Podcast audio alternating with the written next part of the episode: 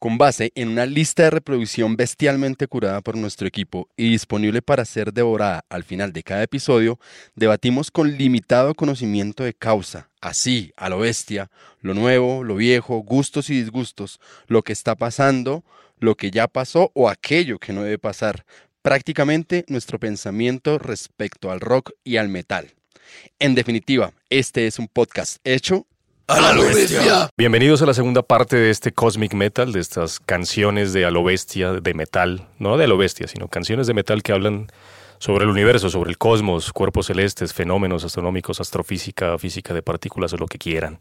Y hoy ahora nos vamos a meter con un poco de conceptos un poco, un poco más raros. Esta es la conclusión a nuestro, a nuestro viaje por el tejido del espacio-tiempo de lo que es el universo. Puede ser finito, puede ser infinito, puede que siempre haya existido, tuvo un origen, no tuvo un origen, algo de eso, de algo de eso vamos a hablar. Eh, en el último concepto que nos quedamos fue, estábamos hablando de si existían vida en otros, en otros planetas, en otras galaxias, en otras partes del universo que no sea solo la Tierra. Descubrimos cómo nacían las estrellas, hicimos un resumen desde el Big Bang hasta eso, hasta que nació la Tierra, qué es un perihelio, qué es la antimateria, cómo afecta la luna, las, las, la fuerza de marea, las olas del, del océano y demás. Y ahora esa fue nuestra primera parte que digamos que autocráticamente la llamé el origen. y esta segunda parte ya va a ser destrucción y renacimiento. Entonces vamos a ver cómo terminan las cosas, cómo se mueren y cómo evoluciona el universo y cómo vamos más allá y otros conceptos. Y con eso iniciamos a 26.000 años luz del centro de la Vía Láctea, con un cuerpo celeste y con una estrella que tiene entre 7 y 8 billones de años de antigüedad o de existencia. Ese astro al que se refiere Manuel es un astro muy importante para nosotros, el cual, pues, o más bien sin el cual sería muy complicada la existencia en esta parte del universo. Si hablamos de, de el Sol, el Sol. El Sol tiene muchas características. de, lo que pasa es que volveríamos a, a, un punto que mencionábamos en, el, en la primera parte, de, de, este asunto de, de, los astros y es los números son astronómicos, o sea, cuando hablamos de la masa del Sol, entonces hablamos de 1,9891 por 10 a la 30 kilogramos, o sea, eso es una vaina. Que por eso se cambió a una unidad astronómica, ¿no? Sí, una Masas UA. solares. Es... Sí. Masas, una unidad astronómica, o por ejemplo, las distancias también se miden en parsecs. Uh -huh. En el universo. La, el volumen del Sol, solo voy a decir que es una cifra de 19 dígitos. en kilómetros cúbicos. O sea, eso es el volumen. El volumen. Tiene más o menos un millón de veces la masa de la Tierra, el Sol. Ajá. Eh, no la temperatura es una temperatura agradable. Pequeña. Aproximadamente 5.504 grados centígrados. O sea, en su superficie. Muy fresquito. Sí, en la superficie. En la superficie. Muy, muy fresquito. Y tiene, Manuel mencionaba eh, sí creo que fue Manuel, en, el, en la primera parte mencionaba la velocidad de, del movimiento de la Tierra, ¿no? Que eran 30... 30 kilómetros por segundo. 30 kilómetros... La, la, rotación. La, no, la, no, tra la, traslación. traslación. Mm. Rotación, eh, lo que gira la Tierra sobre su propio eje, traslación, la órbita que tiene la Tierra alrededor del Sol. Uh -huh. En el Sol son 220 kilómetros por segundo. O sea, es lo que gira el Sol sobre su propio, sobre su propio eje. Sobre su propio La eje. rotación ¿sí? del Sol. Dice que está compuesto por una mezcla de gases tremendamente calientes. Eso es como ir por allá al Bronx. una vaina tremendamente caliente. Y Dice, llena de gases. 60 elementos. 60 elementos, sí. 60 elementos que eh, se encuentran en forma de átomos individuales y con frecuencia ionizados. Dice que el elemento más abundante, en términos químicos, de, del Sol es el hidrógeno y luego está el helio. O sea, gracias a esos dos es Correcto. que se produce un montón de vainas allá adentro. Eh, con otros elementos, el oxígeno, el carbono, el nitrógeno, el neón, el magnesio, el hierro, el silicio y el azufre. Y Todavía, eh, todavía no, no hierro, eso sí. no. Ahí Eh, no llegamos. este amiguito tiene muchas No hay partes. hierro. En el Sol. En Se- nuestro Sol. Se funde. Va- vamos, vamos, a, vamos, a llegar a vamos a llegar más adelante a explicar el por qué cuando una estrella puede fusionar partículas hasta crear hierro, es la muerte de la estrella. Hasta el hierro. Sí, Y- no más allá. Y de los del hierro para arriba, entonces, ¿dónde se crean? Ya le voy a decir por dónde sale. Ok. Eh, el Sol en, en una de sus partes, yo solo voy a hablar del núcleo porque tiene varias, varios segmentos. Eh, tiene también una temperatura muy fresquita. Tiene 15 punto millones de grados centígrados En el núcleo. en el núcleo. Muy o fresquito. sea, sube de 4.500 a 15 millones. Ujú, 15.7 millones. o sea, es, es decir, increíblemente caliente. O sea, el infierno puede existir y puede estar ubicado allí. Debe estar en el sol. Sí, definitivamente. Un- Y es una estrella más bien fría y más Sí. bien pequeña. Está dentro de la, la escala de estrellas que mencionaba Manuel en, en la parte anterior. Está en la parte de la mitad. Es una estrella de luz amarilla. Pero así para no hablar tanta carreta. Sí, ni de la cromósfera, ni la corona solar, ni nada. no, sino- dice, uno puede, una equivalencia, eh, el Sol eh, equivaldría a 109 veces el tamaño de la Tierra, para ser exactos. Eh, tarda entre 25 y 35 días en completar su rotación sobre el mismo eje, o sea, a pesar de tener esa velocidad. Días terrestres. Sí, días terrestres, sí. Y eh, una particularidad, esa sí me llamó la atención. De hecho, antes de decirla, les pregunto a ustedes, ¿hacia qué lado, desde, nuestras, desde nuestra concepción tradicional del- de la ubicación, ¿cierto? Eh, ¿Hacia qué lado gira la Tierra? ¿Hacia la izquierda o hacia la derecha? Ah, las órbitas tienen spin arriba, o sea, giran hacia la derecha. Sí, Sí, por eso es esa concepción tradicional de la ubicación, por eso hice la pregunta así. El Sol tiene una particularidad que no, no, no tengo muy claro por qué, pero él gira hacia la izquierda. Contrario al. Contrario hecho a todos los planetas. Todos los planetas. Según todos los planetas giran su movimiento hacia la a los derecha. planetas. A los planetas él gira hacia la izquierda. Me imagino que eso debe ser, el- debe ser como una especie de efecto engranaje, supongo por el- el- la gravedad. Entonces que mientras Mm, él jala para este lado, los otros jalan... Eh, No sé, es una teoría mía, no se preocupen. Puedo estar diciendo la barbaridad más grande en este momento, pero en realidad soy profesor de lengua, no de, de física, entonces No corro muchos riesgos al respecto, ¿sí? Hay algo interesante, algo interesante respecto a, a- al asunto del sol que encontraba por ahí en, mi- en mis revisiones, y es que eh, al- el sol, según esto, va básicamente sobre la mitad de su existencia posible, es decir, le queda la otra mitad. Entonces, eh, como lo mencionamos en el episodio anterior, cuando las estrellas empiezan a, a comprimirse, es básicamente cuando van a también a desaparecer. O sea, es extraño. Cuando termina una, empieza otra el proceso. O sea, es. El ciclo de la vida, dirían por ahí. De Entonces, sí, entonces es, es bien interesante que dice el momento en que, en que el Sol empieza a agotarse, entonces su fuerza va a empezar a tragarse todos los planetas y va a eclosionar en, en, en una estrella, ah no, en una estrella no, sino en un... Supernova. Ya vamos a, a- ver más adelante cuál es la, forma de muerte de la estrella, que lo vamos a ver en el siguiente tema. Eh, sin embargo, la masa del Sol no es tan grande como para generar una supernova. El. Sol es una estrella muy pequeña. Entonces se va a convertir una- en una enana blanca. Enana blanca. Si es que esa parte es por el tamaño de las estrellas, ahí sí, como el morocho, se me salen las manos todos esos conceptos. Sí, el Sol es una estrella de tipo espectral G2.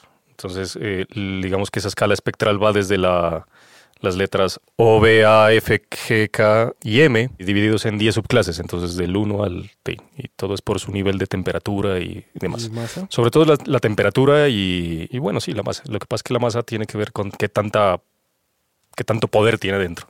Pero sí, Se me perdió el dato del sol que le decía, es que es más o menos cuánto es el, el periodo de vida, pero pues todavía son varios millones de años que le quedan al, al sol. O sea, que es más o menos la, la, la, la edad de nuestra Vía Láctea, entonces más o menos va por la mitad, más o menos, de, su posible existencia, entonces le queda la otra mitad, que son varios billones de años. Entonces me perdió el, dato me parece interesante. Entonces, la importancia del sol para nosotros fue justamente la razón de la elección de la canción. Ya se me olvidó que tenía que hablar de la canción. Ya Eh, le iba a preguntar yo porque sí. me estaba Sí, dando cuenta. para que mí eso es animal, ¿no? canción. Sí, de la canción. Entonces, la banda es eh, la banda argentina Animal y la canción Sol de su álbum El Nuevo Camino del Hombre del 96. Y esta banda, hace rato yo no hablaba de anécdotas en, en los episodios, creo que eh, con esta me traen ahí es. Ah, yo Animal la conocí en Rock al Parque. Yo no la conocí antes, sino en Rock al Parque del 97. Y fue para mí uno de los mejores que, que pude asistir. Y era una banda que sonaba muy, muy. O sea, en la época en que al Parque tenía fallas técnicas en, en la cuestión del sonido, una banda que sonara así era una cosa inolvidable. Y creo que se convirtió, de hecho, una de las bandas más queridas de Latinoamérica en Colombia. Y ellos se hacen querer Animal. mucho. Y se hacen querer, sí. son- Porque son bastante carismáticos, con, sobre todo los latinoamericanos. Sí. Andrés, Jim- quiero mucho. Y Andrés. Andrés Jiménez ha echado esa banda, se la echó al hombro durante toda su, su carrera. Y quiere mucho a Colombia. Quiere también. mucho a Sí. Colombia. De hecho, es que ahorita no recuerdo la, la- la edición, pero sí es, fue en los últimos, yo creo, menos de 10 años, que no me acuerdo ahorita si fue como 2015, 2014, no me acuerdo. Pero que vino Animal, o sea, fue en estas últimas Hace dos años. No, no, no, no. Que tocó en el... El Más atrás, en vez. anterior. Tú las, las anteriores que que fueron como 3, 4 años atrás. Que él solicitó, o sea, no, no quería que, porque lo habían ubicado en el escenario Plaza, obviamente, donde casi siempre colocan los Que artistas. lo de puso en gran el eco, en el más pequeño. Y él pidió un escenario pequeño porque quería tener, estar más cerca al, al- Mm. al público. Entonces, uf, un, un bacán. Y Animal, definitivamente una banda, yo digo que icónica de, del metal de los 90 latinoamericano. O sea, yo creo que después de, de Sepultura, yo me atrevería a asegurar que fue de las bandas que mejor logró posicionarse en el espectro latinoamericano. No hablemos que hayan conquistado en Europa ni Estados Unidos, pero sí en el, en el espectro latinoamericano definitivamente es una banda referente, o sea, es un, es un, un- para mí un icono del, del metal latinoamericano. Sí, por total. sus letras, su, su concepto. Quizás musicalmente no hay un- una variación fuerte con lo que se hacía en el metal eh, norteamericano, pero el contenido de sus letras sí le da una identidad y de hecho eso es lo que le da la fuerza a la banda. Siempre cantaron en español, nunca se le, se le midieron. De hecho, un, un cover, eh, no sé si era de Body Count, entonces me- se me escapa el, el nombre de la banda, pero parece que es Body Count, que es Cop Killer. Entonces yo, me- yo me acuerdo con esa banda cuando me gustaba el pogo, entonces vi esa banda en, en la media torta. Qué. Porque lo emocionante que es la, anécdota que les quería compartir. En esa época las bandas internacionales tenían dos presentaciones en el festival. Entonces ellos tocaron primero el día viernes en Simón Bolívar en el Día de Metal, que quedaron en un cartel así súper duro porque tocaba, eh, tocó Masacre, tocó una banda chilena que se llama, eh, ecuatoriana, perdón, que se llamaba La Trifulca, que era como heavy, tocó Animal y cerraba Agony, o sea, básicamente que estaban las bandas de, de la alta alcurnia, así, de la época, y ellos repitieron su, su segunda presentación en, en la media torta, y que ese día cerraba Kraken. Entonces cuando estaba tocando Animal Cop Killer, claro, pues en esa época eh, estaba la policía ahí alrededor de, de, De la de media torta. Y había tanta energía en el asunto que o sea, llegó un punto en que en realidad la, la gente se iba se iba a, agarrar con la policía. Y entonces empieza Andrés Jiménez ahí cerrando la canción y la presentación de ellos a calmar. Voy a, voy a compartir las Sebas por internet para que lo pueda agregar. La presentación, yo tengo por ahí, se lo salvé de un cassette que me parece mucho ese pedazo. O sea, la gente a punto casi ya de, de prenderse, como se dice coloquialmente, con la policía. Y él, no, no, no, no está dedicado a todos los policías. Hay gente buena, hay gente mala en la vida, ta, ta, tratando de calmar la gente y ya.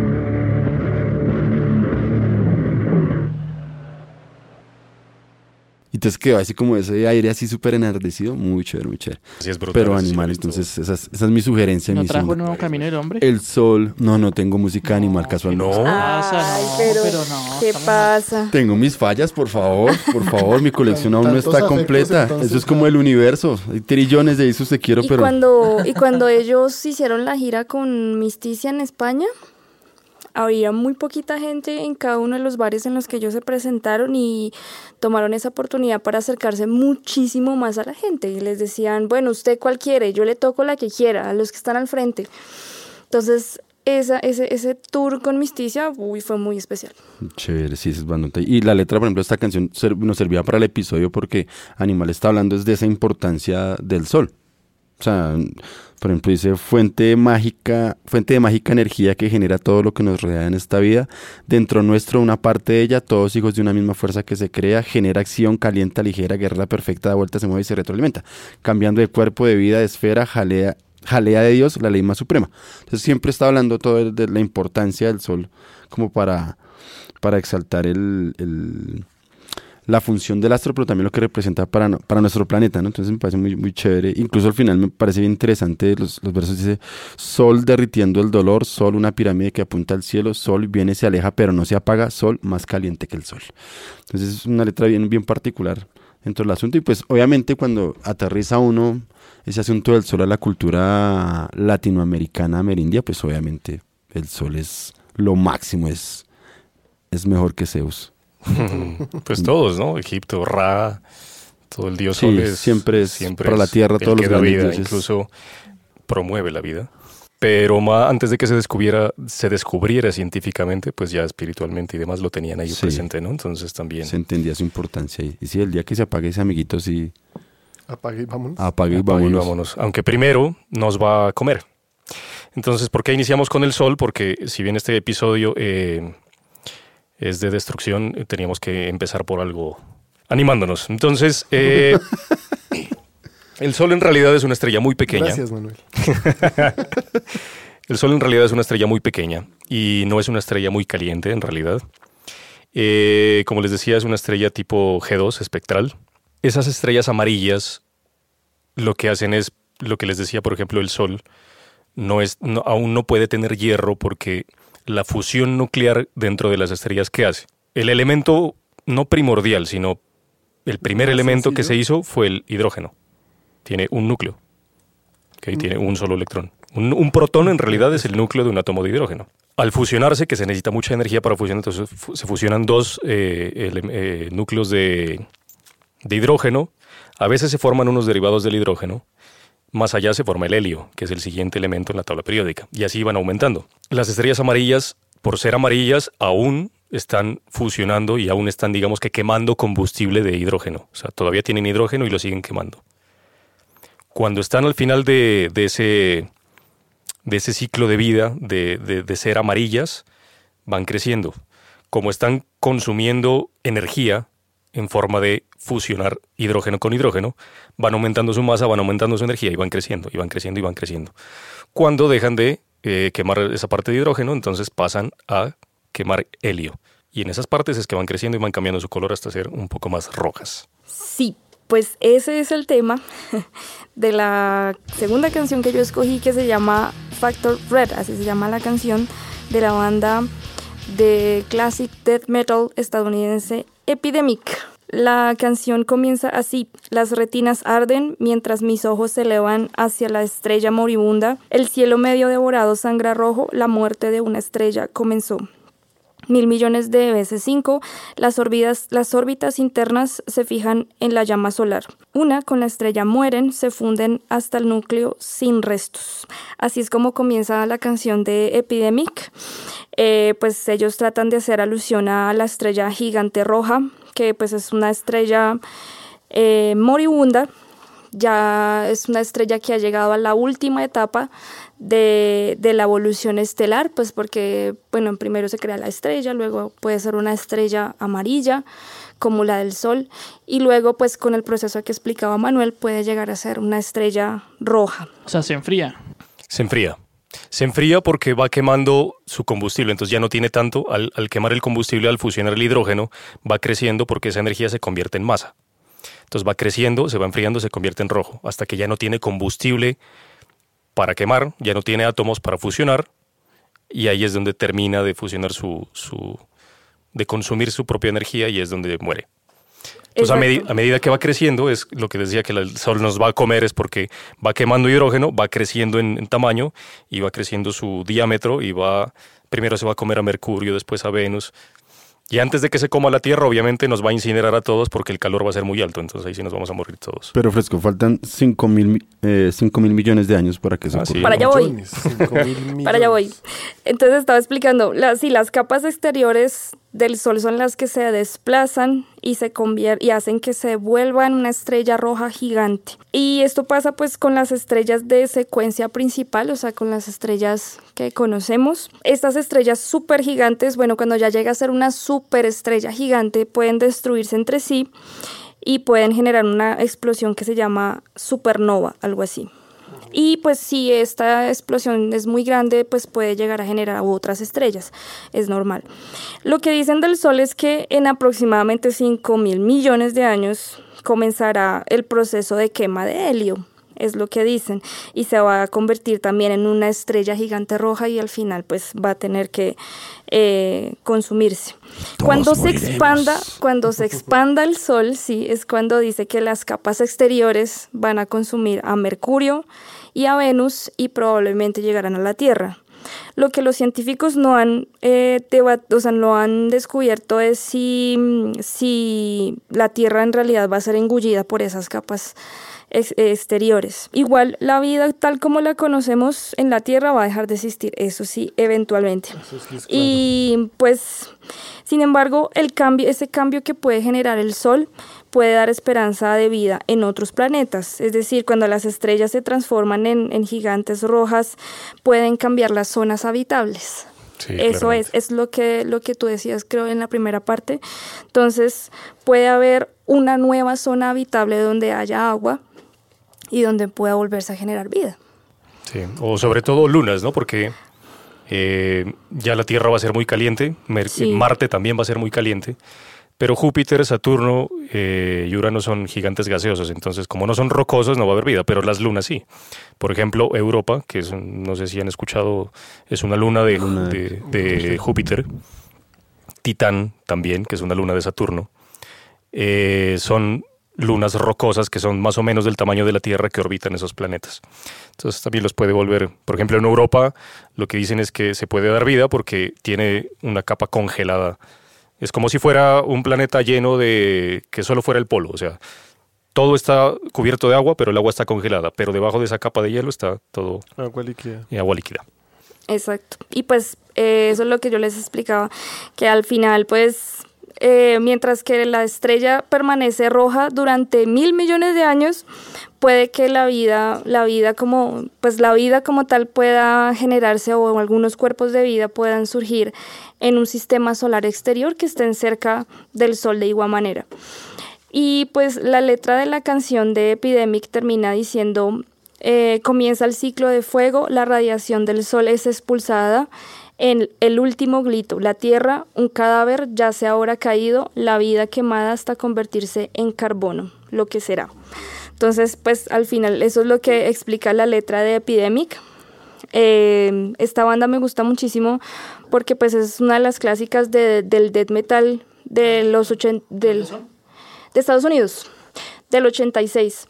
El, la vaina es que ellos sacaron este álbum que se llama mm, The Cameron y salió en el 91 y se volvieron famosos porque hicieron un tour con Malevolent Creation y, y Unleashed y con Cannibal Corpse. Y sacaron otro álbum que pues fue más fuerte, que se llamó eh, Exit Paradise. Y pues de ahí como que despegaron y se fue el baterista por unos problemas con, con, con la disquera y la banda dejó de existir en el 94. Lástima porque pues... Consumió toda su energía y murió. Sí, ellos fueron los que se extinguieron. al fin y al cabo. Quemaron helio y... Sí, pero pues es, la, recomiendo mucho ese álbum, es muy clásico, death metal clásico, total. Sí, del 92, death gringos y de los 90 clasiquete. Aquí era que iba a explicar por qué cuando llegamos al hierro ya paila o es más adelante. Correcto es por, por la relación de este tema, que es cómo crecen las estrellas, y por la, por la relación de la siguiente eh, canción que voy a presentar. Ah, Entonces, una estrella como el Sol, que es una gigante amarilla, quema todo su hidrógeno y en 5 mil millones de años apenas va a empezar a quemar el helio. Cuando queme helio, va a empezar a crecer. Entonces, ¿qué sucede? Una estrella como el Sol no va a generar una supernova. No toda estrella genera una supernova. Entonces, lo que hace es quema toda su energía, va creciendo, va creciendo, va creciendo, va creciendo, y toda su masa, al final el Sol se va a convertir en lo que se llama una, enana blanca, que es una estrella que prácticamente ya no emite ninguna radiación, o sea, ya no se va a ver alumbrando en el cielo, si lo quieren ver de esa forma, porque ya quemó todo su combustible. Entonces va a ser una enana del más o menos del tamaño de un planeta, y le dicen blanca porque tiene cierta radiación, pero ya se queda y ya no, no, no, no tiene nada más para dar. ¿Pero conserva una masa y se vuelve rocosa o qué? Sí. Entonces, eh, es porque la, la masa del Sol no es tan grande como para hacer eso. Hay varios tipos de estrellas.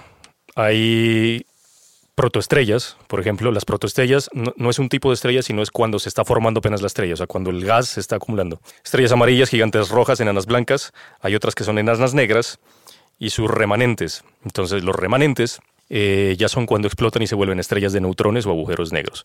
Entonces, ¿qué pasa? Las estrellas van fusionando material, van fusionando material. Toda masa genera gravedad, o sea, jala para adentro, eh, atrae. Entonces, esa fuerza de atracción de la gravedad es contrarrestada por la fuerza que genera hacia afuera la fusión nuclear.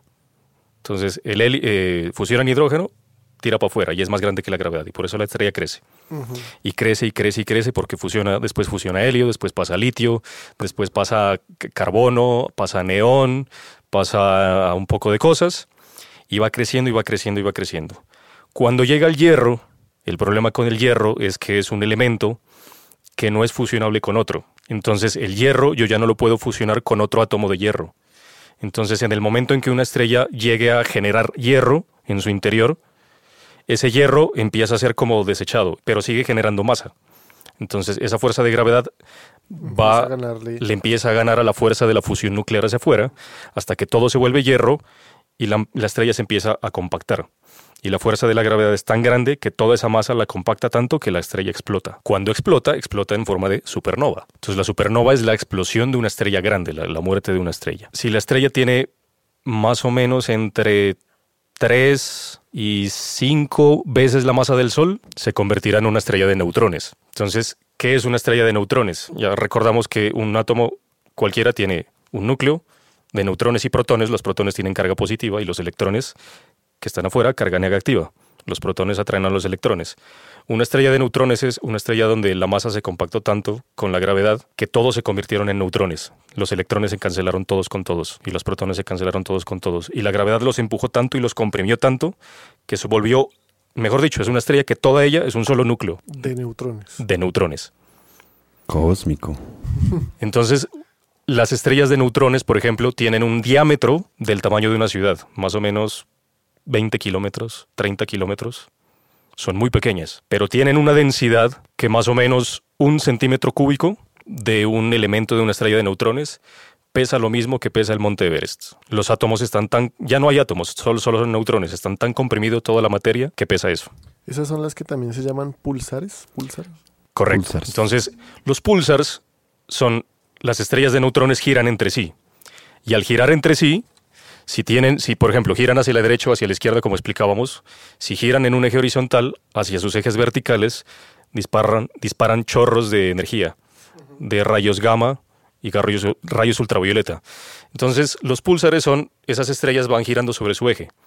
Entonces, cuando giran sobre su eje y ese chorro apunta hacia la Tierra, se ve como si estuviera parpadeando, alumbra y sale, alumbra y sale, como que pulsa.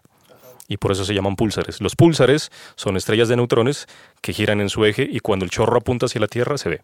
Pero entonces son hiperdensas, pero no alcanzan a hacer agujeros negros. Super, hiper, mega densas. Entonces, una estrella de neutrones es el elemento que no es un agujero negro, que es más denso en el universo. Cuando la estrella es ya muy grande en masa, o sea, más de 10 veces la masa del Sol, o más de 7 veces la masa del Sol, fijo sí o sí se convierte en un agujero Un negro. agujero negro. ¿Qué es un agujero negro? Es cuando ya la gravedad fue tan grande que se compactó tanto que los neutrones mismos no aguantaron la fuerza de la gravedad y se descomprimieron en lo que veíamos al inicio, que son partículas elementales, quarks. Los neutrones están formados de quarks. Hay seis, esto es esto para que, para que se animen un, un rato ahí. Hay seis tipos de quarks. ¿Saben cómo se llaman? Arriba, abajo, Al centro y para adentro. Arriba, abajo, cima, valle, y los otros dos se llaman es extraño, encanto. Pero ¿por qué encanto? Sí, No creo que sean un encanto. Es eh, up, down, top, bottom, charm y strange en inglés. Son unos nombres, los primeros nombres que sí, que no tienen nada que ver con ciencia, les pusieron a los quarks. Qué nombres tan ridículos. Sí, Sí, son total. muy ridículos. Entonces, los únicos que pueden formar masa de los que están hechos los protones y los neutrones son los, los quarks arriba y abajo, por ejemplo.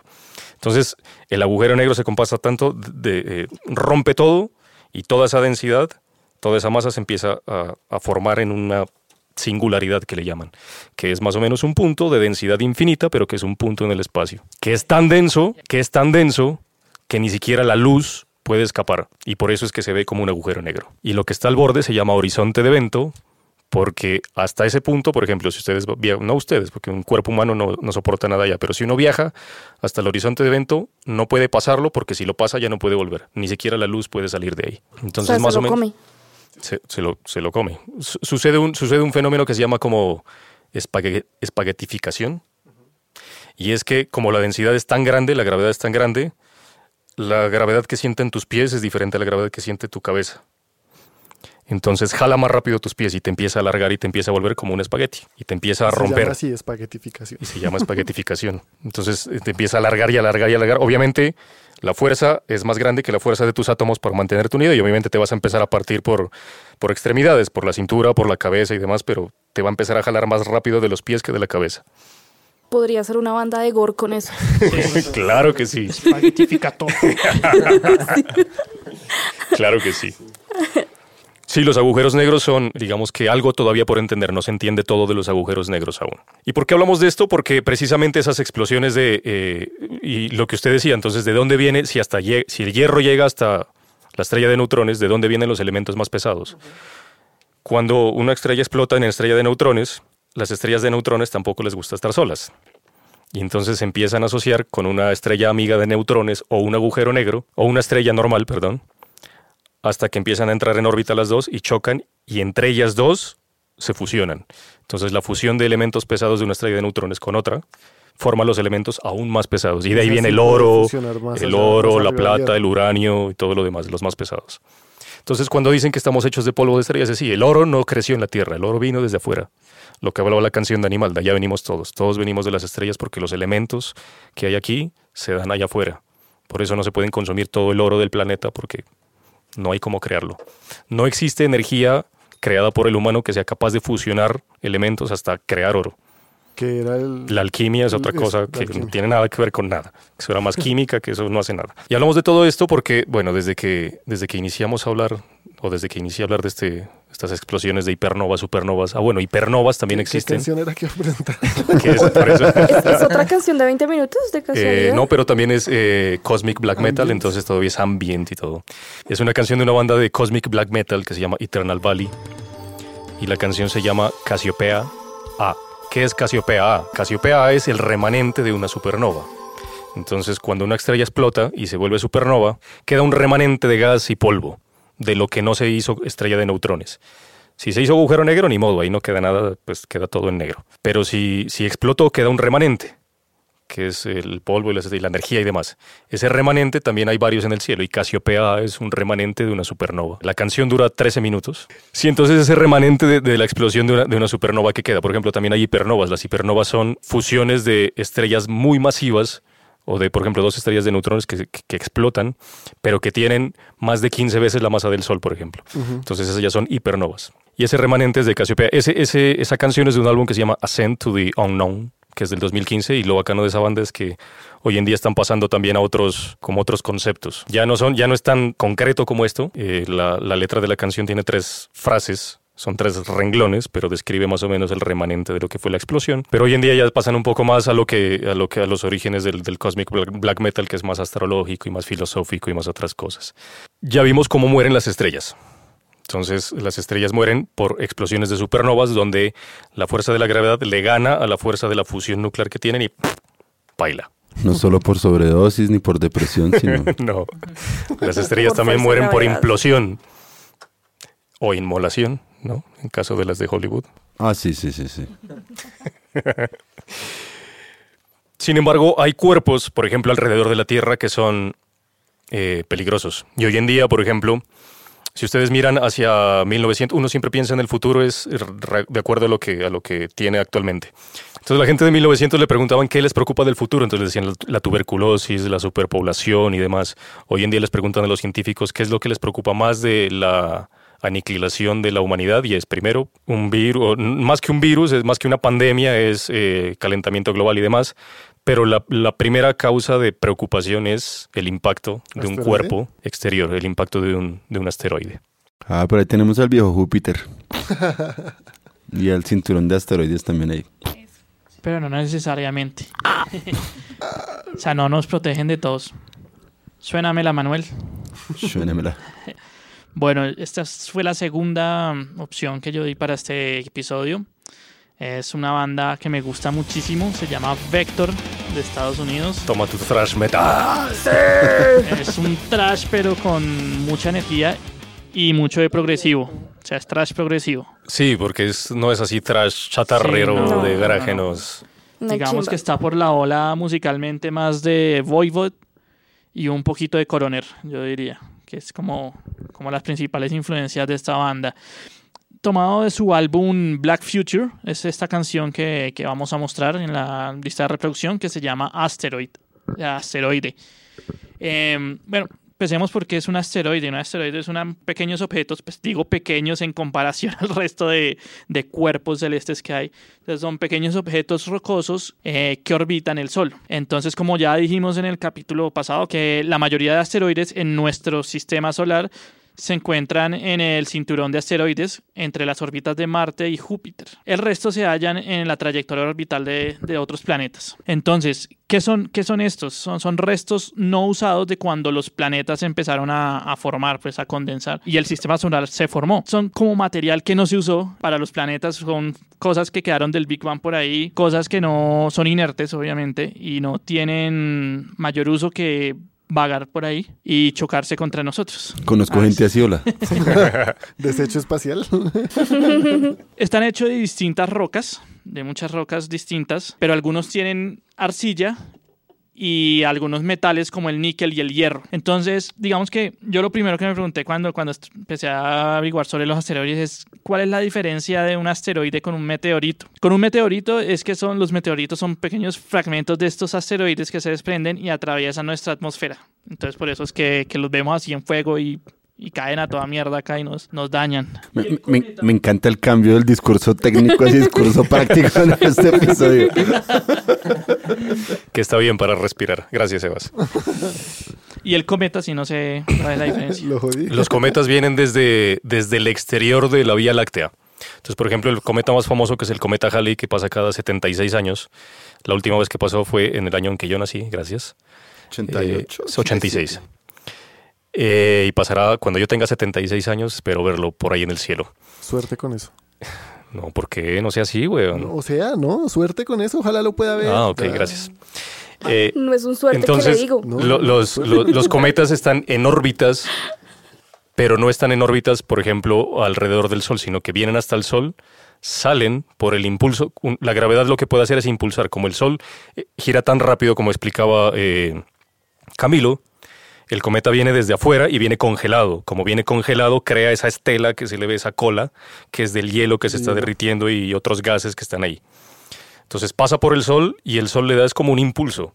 Entonces le da es un impulso como de, como cuando uno tiene una, Onda. una onda, correcto, y le da el impulso de onda y vuelve y lo saca al espacio.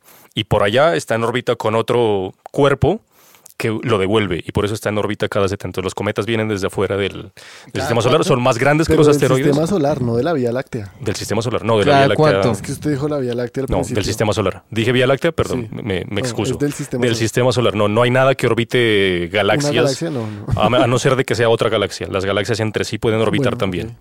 ¿Eso pasa cada cuánto tiempo? Eh, depende del cometa, pero el Halley específicamente 76 años. 76. Eh, descubierto por Edward, Ed- Edward Edmund. Edmund, Edmund, Halley. Edmund Halley. Bueno, sí, como decía ahorita Manuel, pueden haber asteroides grandísimos, casi planetas enanos, que son asteroides simplemente, como también pueden haber los muy chiquitos, cosas que sí podríamos nosotros dimensionar. Eh, se dice, bueno, no se dice, sino que ya la NASA dice que el 29 de abril de este año, del 2020, hay un asteroide que le pusieron 1998 OR2. Este mide un kilómetro casi 1.7 kilómetros de largo y 4.1 kilómetros de ancho y va a pasar cerca de la Tierra y hago la gesto de comillas porque todo el mundo está asustado porque dije porque la NASA dijo que va a pasar cerca pero este cerca pues es, es un poquito en términos eh, Gala- astronómicos, ¿no? galácticos. Sí, o sea, la- a la distancia que va a pasar es 16 veces la distancia que hay de aquí a la Luna. Entonces, pues está lejitos y... Pero eso es cerca, para el tamaño que tiene. Sí, eso es sí, cerca. digamos, pero pues no es que vaya...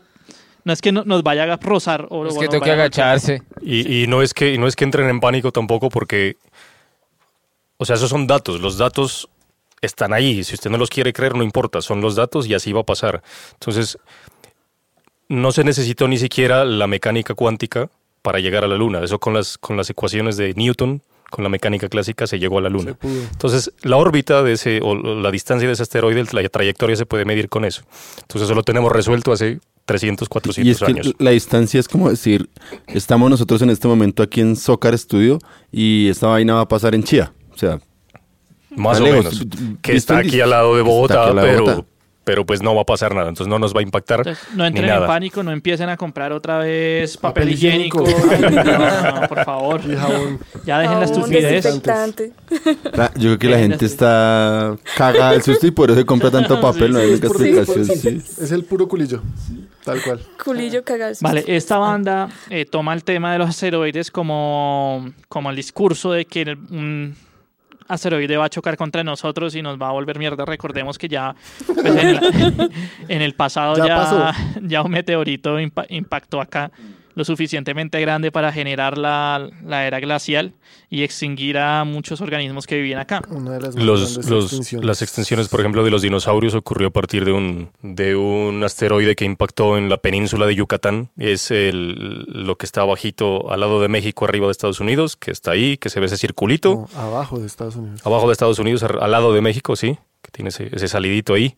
En el mapa, el asteroide que impactó y que acabó con los dinosaurios impactó ahí. Entonces, si es bastante grande, lo que pasa es que no va a pasar, no nos va a impactar. Pero el otro sí, Ah, entonces que caiga que necesitamos uno Igual- por acá. Por aclarar, no fue el impacto lo que mató a los dinosaurios. Si no, No, fue fue la, nube de ceniza, ¿no? nuclear, o sea, Correcto. Eso levanta una nube de polvo ridícula que tapa el planeta, el sol deja de llegar al- a la Tierra y pues los ciclos vitales se interrumpen importantemente. Entonces Correcto. empezó a acabar el alimento, se empezaron a, acabar los dinosaurios de a poquito. O sea, no fue el totazo.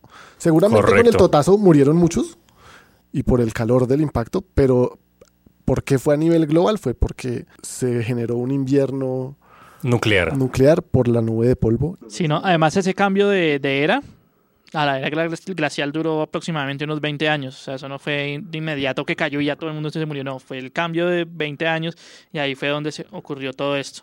Bueno, esta banda, les voy a leer un poquito de la letra. Es apocalíptica, obviamente. Es, dice, revoltosas masas de roca desbocadas a través del negro, o sea, del universo, una órbita invisible a los distantes ojos humanos flotando a través del espacio, un planetoide distante, curso de colisión esperando el momento de destruir.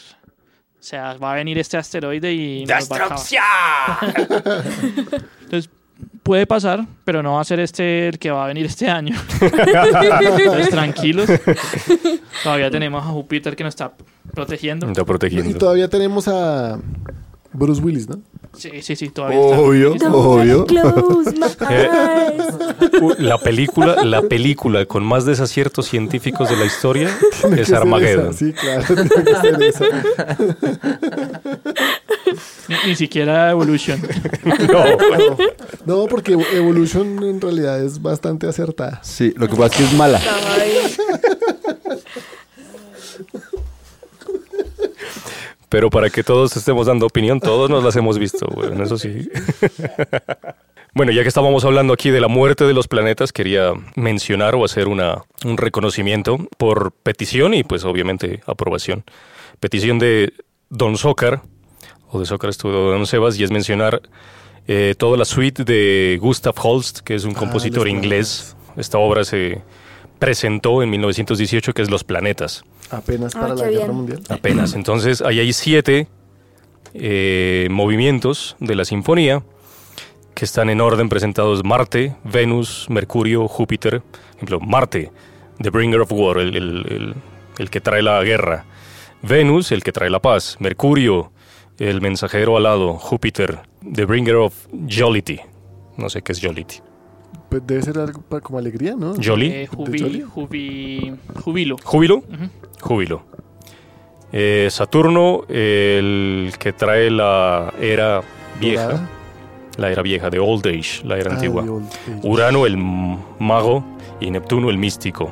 Están en ese orden, del 1 al 7. ¿Por qué 7? Porque hay 8 planetas y pues bueno, la Tierra no la cuenta. No contaba. En ese tiempo, por ejemplo, en 1918, Plutón ni siquiera ¿No lo habían descubierto? ¿qué? no lo habían descubierto y no calificaba como planeta. Lo descubrieron después y lo, en los 90 lo volvieron a bajar de- del trono. Pobre Plutón. Entonces les dejaremos esto en la lista de reproducción tal vez, tan, también digo. Quedará al final de la lista pues como para que vayan en orden, pero ahí lo podrán escuchar porque es eh, muy buen movimiento. Es buena. En especial Marte. Es bien. Con la bien que abre, pesada, bien Con la que abre. Con lo de Plutón hay un meme que sale Neil deGrasse Tyson diciéndole a Plutón, no eres un planeta. Y, y Plutón le responde, y tú no eres Carl Sagan. Lo que pasa es que Neil deGrasse Tyson fue el que promovió el que bajaran a Plutón de la categoría de planeta. Entonces por eso es que al final ganó, pero por eso lo joden a él, por eso. Entonces con esta muerte de los planetas por asteroides y demás, eh, también podemos ver cómo, cómo las mismas estrellas, más que morir, pueden dejar de, de nacer. ah, perdón, de, pronto como dato curioso que tal vez a nadie importa. La teoría más fuerte del origen de la Luna es que fue un impacto de un asteroide con la Tierra, ¿no? Y que salió un pedazo de la Tierra y que quedó en órbita. Eh, sí, pero también hay, hay indicios de que existía otro satélite, o sea, otra luna, y que la luna se la comió. Entonces son, son, sí, son, son, son teorías, obviamente ninguna ni tan verdadera ni tan falsa, pero son teorías. De hecho, bueno, hipótesis, ¿no? Las teorías ya son demostrables. Eh, bueno, entonces con esta muerte también vemos como las estrellas no, no, pueden morir, porque ya vimos cómo mueren si no pueden dejar de nacer. Y es que, ¿cómo nacen las estrellas? A partir de la gravedad empieza a condensar nubes de gases y polvos y demás. Que escuchen el primer episodio de esta parte. Los invitamos hacia la semana pasada, los invitamos a viajar en el tiempo hacia el pasado y escuchar el- la primera parte de Cosmic Metal a lo bestia. Sin embargo, este gas también se puede, no solo se puede extinguir, sino que las mismas galaxias donde se forman esto pueden expulsar ese gas. Ese gas es un gas molecular. En el espacio también se forman vientos, pero no lo confundan con el viento que existe en la Tierra, el cual nosotros respiramos, o la corriente de partículas en una diferencia de presión que va de la, de la presión positiva hacia la negativa. Entonces, en el espacio también se generan vientos y esos vientos de gas y de polvo empiezan son moleculares, entonces son vientos de moléculas y las galaxias pueden expulsar ese, ese, ese gas y ese polvo de sus mismas galaxias. Puede ser en el centro de toda galaxia tipo espiral como la Vía Láctea, existe un agujero negro. Sí o sí, eso ya es como que entendido hoy en la astrofísica. Entonces el, el giro o la rotación de ese agujero negro puede hacer que hacia sus polos norte y sur, si gira en, en eje horizontal, empieza a expulsar todo ese gas. Entonces la galaxia se queda, o la nebulosa en ese caso, se queda sin material para formar más estrellas. Y esos son los vientos moleculares. Esos vientos moleculares pueden alcanzar, no sé, 600 mil kilómetros por segundo cosas por el estilo, que también son, perdón, 600 kilómetros por segundo, y pueden expulsar ese material. Entonces, eh, de esa forma, estos vientos generan, digamos que emisión de luz, emisión de esas partículas, ya las, las, eh, las galaxias se quedan sin, sin forma o sin combustible o sin material para crear más, más estrellas. Estrellas. Correcto. Y hablamos de esto es porque el siguiente tema habla de los vientos moleculares. Así es, Manuel. Los vientos moleculares. En los vientos moleculares hay una agrupación desde España que se llama WORMT que se inspiró en estos vientos moleculares. ¿Por qué van a hablar de esto? De hecho, en todo un álbum recomendadísimo que se llama Krieg Su. En cada tema hablan algo referente, por supuesto, al cosmos. eh, de hecho, le meten algo de matemática, de ciencia. Hay algo de ciencia ficción. Eh, es una agrupación que tiene ya más de 20 años desde España. Es brutal death metal técnico, es muy pesada. Escuchémosla, por favor. por favor. De lo, uy, sí, de lo que le gusta a Sebas y a, y a Andrés. Así es. Esta agrupación tiene letras basadas entonces en ciencia ficción, también en algo de química. Y eh, quien escribe estas, estas líricas es el vocalista, él se hace llamar Pelegetón.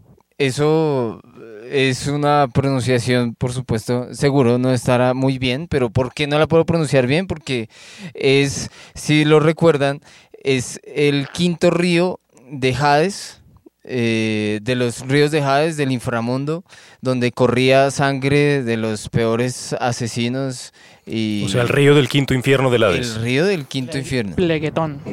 Pleguetón. No reggaetón. Muy seguro se convertirá en un río. Norwegian Pleguetón. Güey, pucha, ese es un vestigio de la temporada pasada que no hemos podido quitar. Entonces el vocalista de World dijo, mm, a mí llámenme así, ¿sí? como, este, como este río del inframundo de la mitología griega. Bueno, este señor, Pelegetón, Plegetón. Plegetón, gracias. Es realmente un artista impresionante. Él es un diseñador gráfico, hace ilustraciones para las carátulas de diferentes agrupaciones, también muy conocidas en la escena del metal.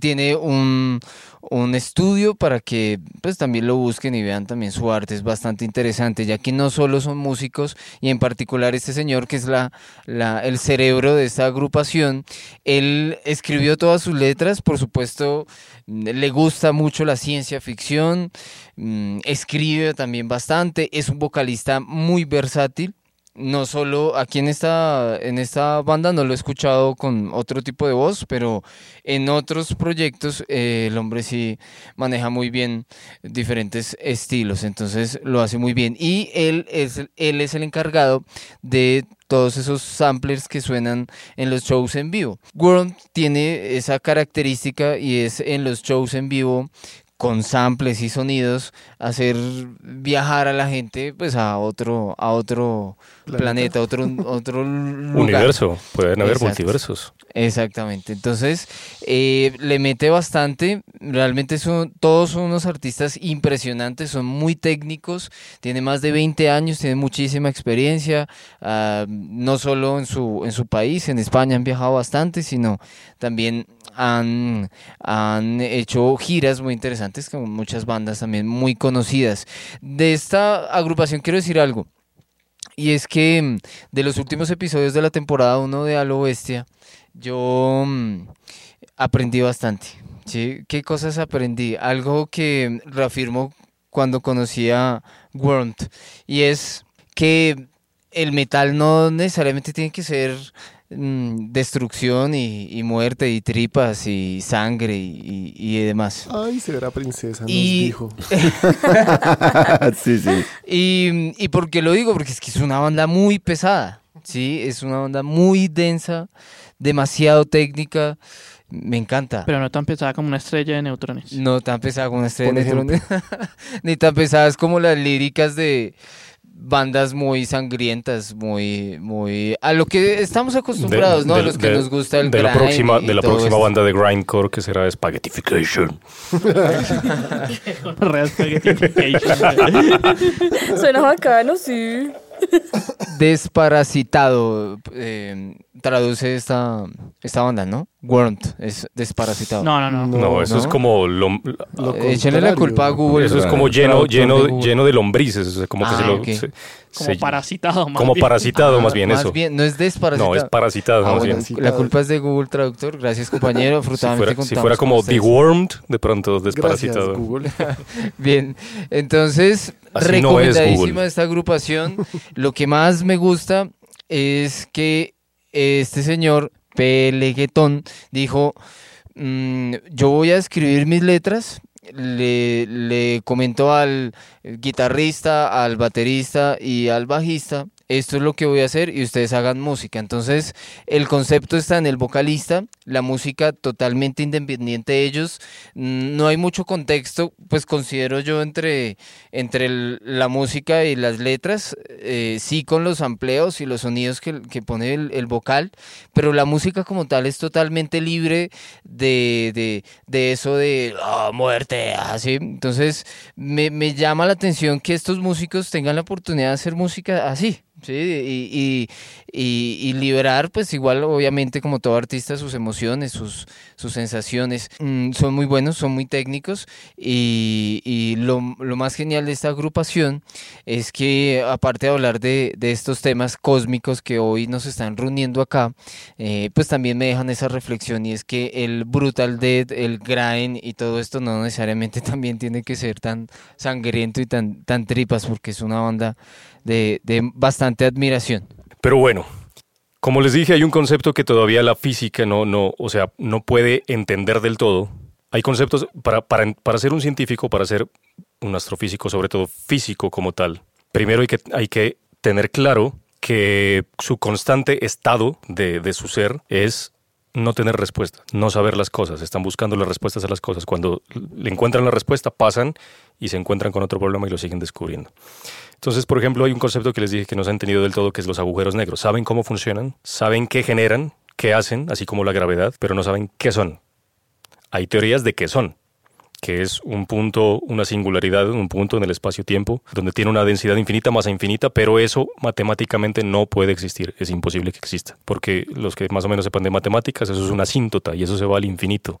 Y si en matemáticas algo le va al infinito, no puede existir. Sin embargo, es la única forma de explicar que existen. Por ejemplo, hay dos tipos de agujeros negros. Los que ya vimos que se forman por la supernova de una estrella, pero hay agujeros supermasivos. Ahí han escuchado el término de las canciones, por ejemplo, Supermassive Black, Supermassive Black Hole. Que también la iba a proponer aquí, la de Muse. Pero habían dos cosas, Paila, ahí, y es que solo tiene el título. Y era Muse. Ah. Solo era el, o sea, el título no decía nada más, solo el título. Y segundo, que ya Mew salió en un episodio. entonces, Así sea el de que las de no recomendados, por una persona, todos los demás la recomendamos, pero bueno. Eh, pero eh, por eso no decía también nada. Nos bañaron Starlight de Muse, por ejemplo. También. Esos agujeros negros supermasivos son supermasivos. Si, si un agujero negro, si una estrella de 15 veces la masa del Sol está condenado a ser un agujero negro. un agujero negro supermasivo tiene más o menos 150 millones de veces la masa del Sol. O sea, son supermasivos. Y se dice que ya se sobreentiende, se acepta que en el centro de toda galaxia tipo espiral como la, como Vía Láctea, que es una galaxia que se ve así, que está como en espiral, tiene un agujero negro supermasivo y es la que hace que todo ese movimiento, esa, esa gravedad que gire en torno, que orbiten alrededor de ese agujero negro supermasivo. ¿Y por qué se sobreentiende eso? Porque de los cálculos del espacio, el calculan el movimiento de las estrellas alrededor del centro de la, de la, galaxia, calculan cuál es la gravedad que puede generar eso y calculan la masa. Y la masa les da tan increíblemente grande que ocupa más del espacio que se puede ver. Entonces la única forma es que sea un punto de masa muy denso y eso resulta en un agujero negro. Entonces es como, una como un sobreentendimiento de lo que es. Sin embargo, todavía no saben qué es un agujero negro. Por ejemplo, no puede existir un punto, todos los agujeros negros están girando. Por eso, volviendo al ejemplo de Interstellar, la simulación, Gargantúa no solo era un hueco blanco. Ustedes ven y tenían un, tenía, un, tenía un disco amarillo a su alrededor, si se acuerdan. Y es que se está comiendo todo el polvo y todo el material de las estrellas circundantes cercanas. Entonces, para que gire, porque todo agujero negro gira, porque nace de una estrella y la estrella estaba girando al inicio antes de explotar, eh, un punto no puede girar.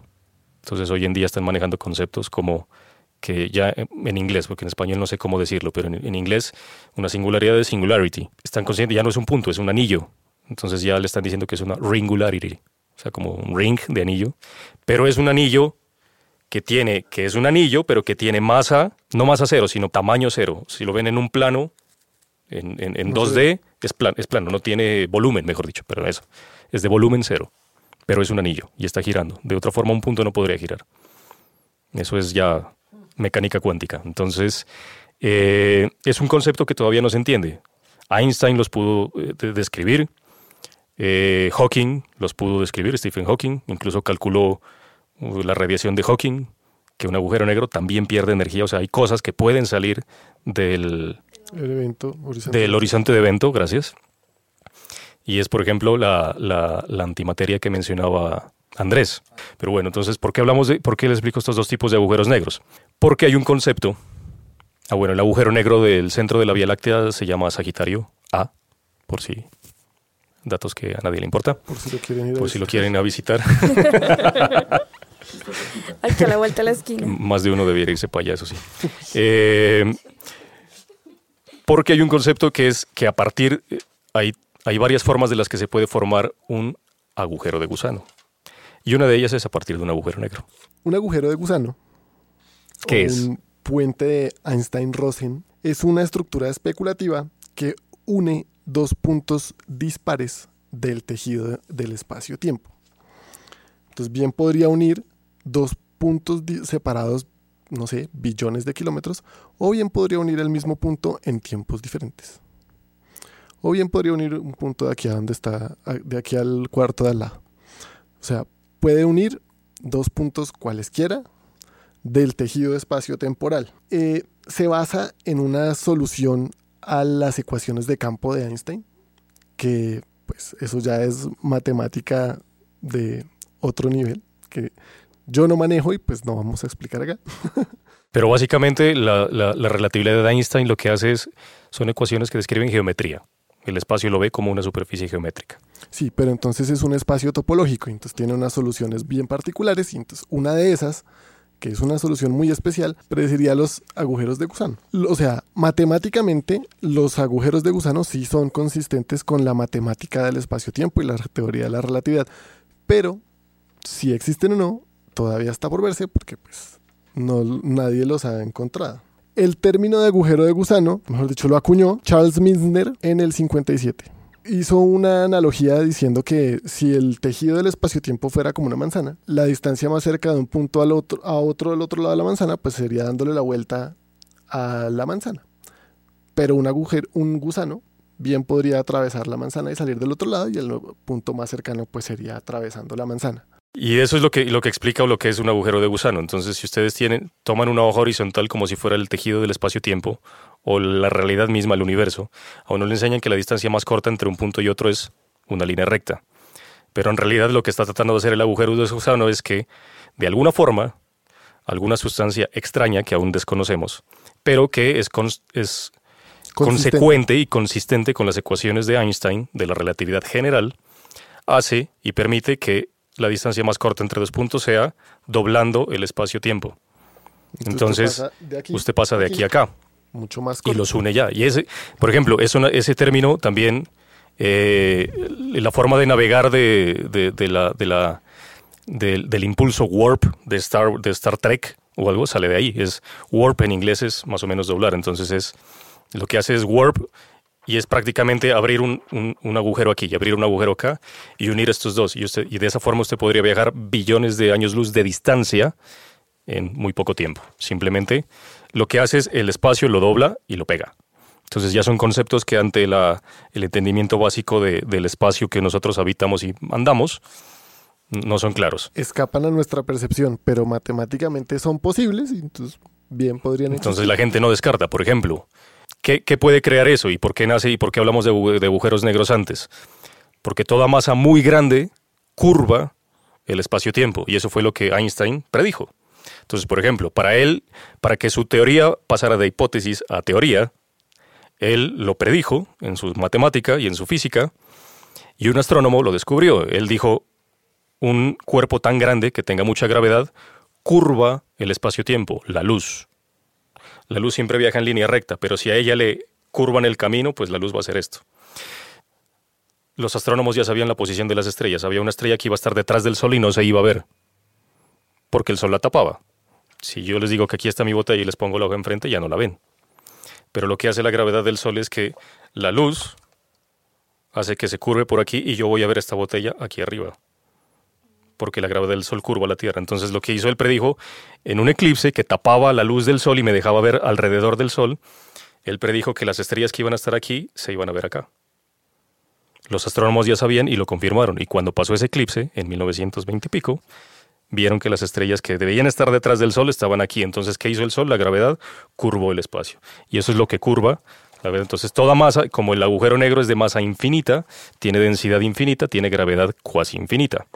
Entonces, lo que hace es estirar y doblar el tejido del espacio-tiempo. Y el agujero de gusano, lo que dicen es que por ahí se puede entrar. Y teóricamente es consistente. Ahora, lo que pasa es que en el otro lado usted tiene que salir. Suerte con eso. Suerte con eso, porque eso, según las ecuaciones, es un agujero blanco. Si un agujero negro, Ah, sí, la salida se llama un agujero blanco. si un agujero negro atrae todo y se chupa todo, el agujero blanco es el que escupe todo. Lo que pasa es que todavía no se ha encontrado la materia o la sustancia extraña que tenga las propiedades de escupir todo.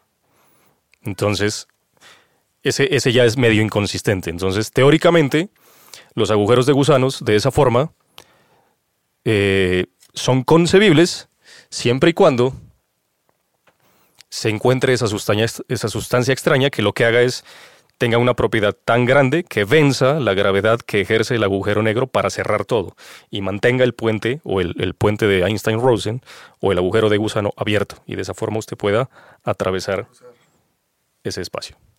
Eso ya es teoría, eso ya no se ha probado. No se ha encontrado todavía esa sustancia. Entonces en el 2000, Aireon, o su pronunciación más correcta que es Airion, Arian, pero yo toda la vida le he dicho Aireon, entonces voy a seguir diciéndole Aireon, publicó un disco doble que se llama Universal Migrator. Tiene dos partes, la parte 1 se llama Dream Sequencer y la parte 2 se llama Flight of the Migrator.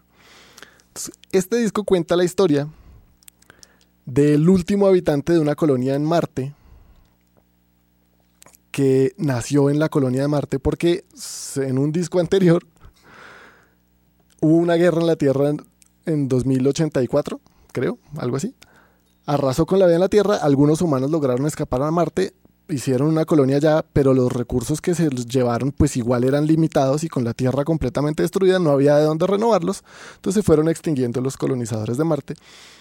Este, este último habitante de Marte nació en Marte, entonces no conocía la Tierra, pero los marcianos, estos colonizadores, diseñaron una máquina que a través de hipnosis les permitía viajar en el tiempo a sus recuerdos, como volver a vivir sus momentos anteriores o vivir sus vidas pasadas de su, de su presencia persistente, digamos.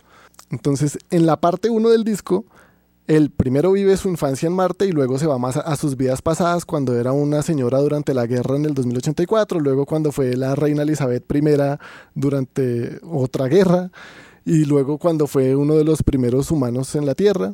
Y en la segunda parte del disco se fue mucho más atrás y él retrocedió hasta antes del Big Bang en el tiempo. Arrancó ahí, vio el origen de la primera alma del universo que se llama Universal Migrator y fue el que lo llevó en un viaje porque él, bueno, al principio quería conocer la Tierra porque él nació y creció en Marte, entonces dijo, quiero saber cómo es la Tierra, va a aprovechar la máquina. Ya muerto de la curiosidad, se fue más atrás, entonces empezó a descubrir el origen del universo y cómo llegó a la Tierra, viajando por todo el universo. Entonces conoció cuasares, conoció pulsares, conoció galaxias, conoció de todo. Eventualmente llegó a un agujero negro. La canción del agujero negro la canta Bruce Dickinson. Cuando llega al agujero negro, entonces atraviesa el agujero de gusano, que es esta canción que va a quedar en la playlist que se llama Through the Wormhole. La canta Fabio Lione, aunque en un disco que sacó después que se llama Aeronauts Only, hizo una versión alternativa con Ian Perry cantándola. De pronto algunos que no les caiga muy bien Fabio Lione pueden escuchar a Ian Perry. Es más chévere. No, pero no le gusta nada. No le gusta nada. Camilo, Eh, hermano.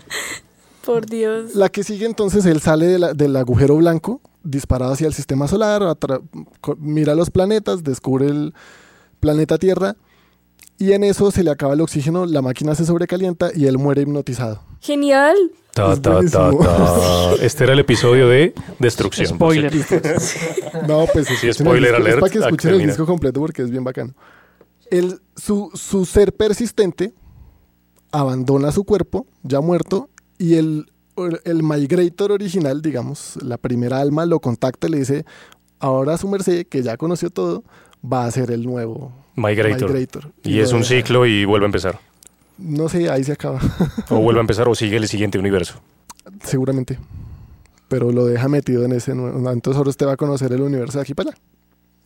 Qué bien. ¿Este álbum tiene varios invitados? Sí, lo que pasa es que Aireon, Aireon, Aireon es, una, es un metal ópera. Entonces, este es el quinto disco de, de, de Aireon. O sea, es una fantasía. Sí, Antes de Avantas, antes de Avantas. esto fue antes de Fantasía, ¿cierto? Avantajes de copió esto. Probablemente. O sea, seguramente Tobias Ahmed es un gran fan. admirador de Arjen Anthony Lucasen, que es el líder de Aerion. Entonces lo que hace Ar- Arjen Anthony Lucas en todos sus discos es que invita músicos, o sea, sí, músicos de muchas bandas muy famosas. Entonces en, en esta, en la de, en una anterior, tal vez que tú de Quasar, creo, Esa canción me... canta Andy Deris, me parece. Y en la siguiente, en Out of the Whitehall, canta Timo Cotipelto. Ay, qué chimba. Sí. No sabía. Si es ¿No con puras estrellas así del heavy Sí, metal y el power man metal. consigue al- a todo el mundo para que les canten en, en sus Solo que este man sí trata temas chéveres, pues, no es como Fantasia. Sí, sí. Hay unos en los que para cada canción invita a un vocalista, pero hay otros en los que plantea toda una historia. Casi todos los discos de Aireon son bien conceptuales.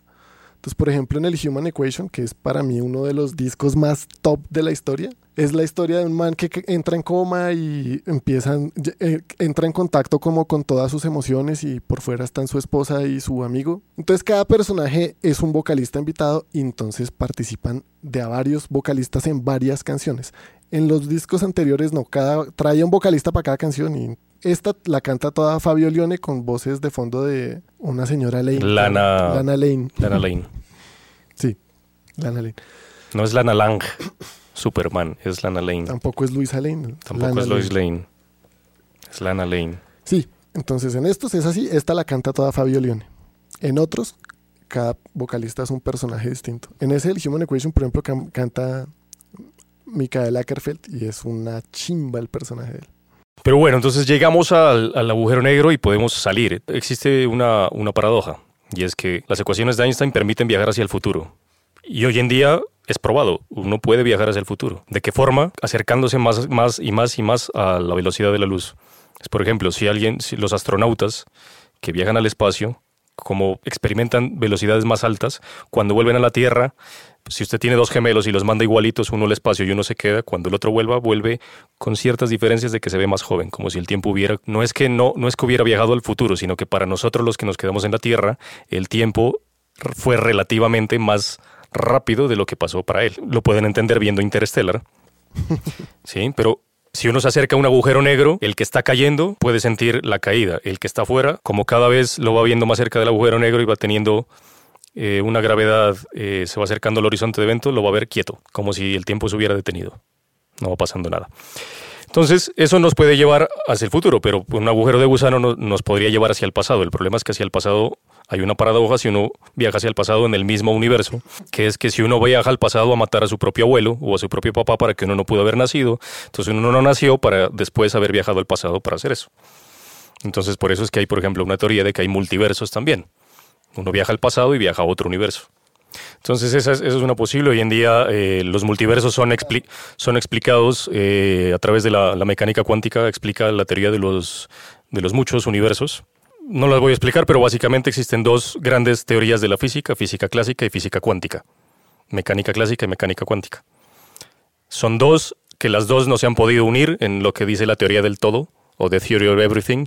Si alguien vio o escuchó la película de Stephen Hawking de hace tres años, dos Ah, años. ese es otro disco de Aireon, severo. The Theory of Everything. Entonces, la teoría del todo es la que quiere mezclar la mecánica cuántica con la mecánica clásica, pero todavía no se ha podido hacer. ¿Y por qué hablamos de esto? Desde el inicio, desde que surgió el Big Bang, todo ha estado en expansión, el universo está en expansión constante.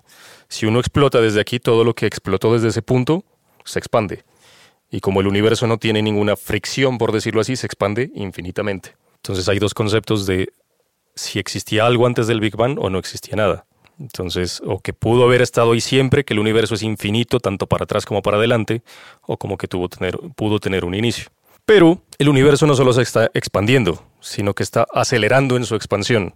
Entonces, muchos años en el futuro, el, nuestro horizonte visual va a dejar de ser, o sea, vamos a ver todo oscuro y ya no vamos a ver ninguna estrella si viviéramos billones y billones y billones de años.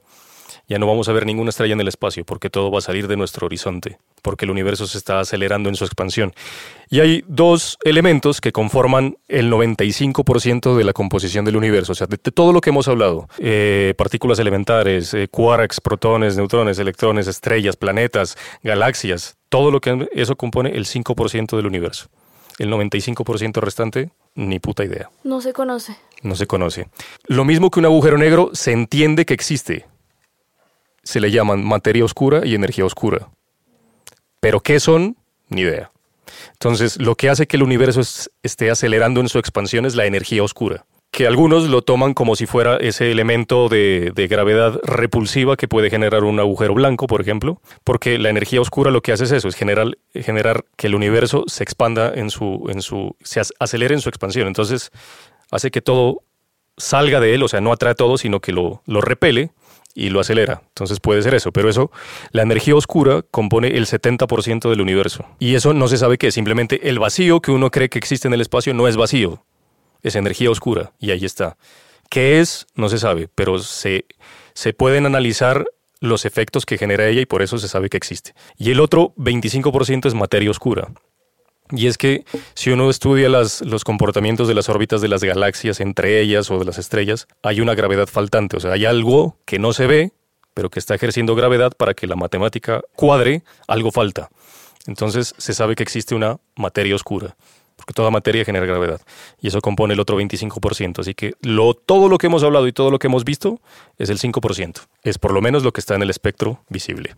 Pero bueno, eh, digamos que explicamos el 5% del universo y cerramos con esto es porque nuestro siguiente tema habla de materia oscura y energía oscura. La segunda canción que les quiero recomendar, la verdad no sé cómo pasó el filtro, es una canción de la banda colombo estadounidense Inquisition, puro True, Recontra True. La verdad, este fue un álbum que en la búsqueda que hicimos estas semanas eh, fue bastante interesante. Me lo he escuchado últimamente mucho. Se llama Obscure Verses for, for the Multiverse. Este álbum es del 2013. Eh, pues Inquisition, una banda que está conformada por dos personas, inicialmente por Dagon, quien formó primero una banda de thrash metal en Cali que se llamó Guillotina. Y bueno, actualmente está conformada por Dagon, que pues su papá es norteamericano, él se fue a Estados Unidos, después volvieron a Colombia y em, el otro músico es Incubus, es una banda así como estilo Immortal por si no la han escuchado, pero es muy famosa, ha tocado en varios Rock al Parque. La canción que les quiero recomendar se llama Joined by Dark Matter, Repelled by Dark Energy, es de este álbum que les digo, Obscure Verses for the Multiverse de 2013. Y pues en general habla de la, pues la letra es muy corta, pero nombra lo que es la materia oscura y la, la energía oscura. De acuerdo con la NASA, nuestro universo se compone más o menos de un 68% de energía oscura, 27% de materia oscura y tan solo el 5% es la materia normal, seríamos como nosotros.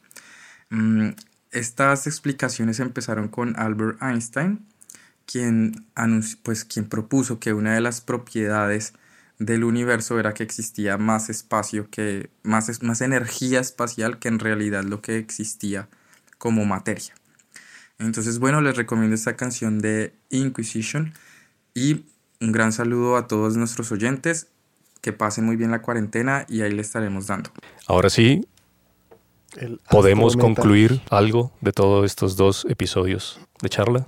No, sí, pues mi, mi conclusión es que un montón de cosas que hay allá afuera y nosotros alcanzamos a comprender muy poco porque pues en realidad está fuera de nuestro entendimiento. O sea, por ejemplo, los números, los cálculos están más allá de lo que nosotros imaginamos y pues por eso yo digo que no, no somos nada. O sea, no podemos ni siquiera comprender e-, esos fenómenos de, del universo. Entonces por eso digo que es, muy complicado creerse pues la verga.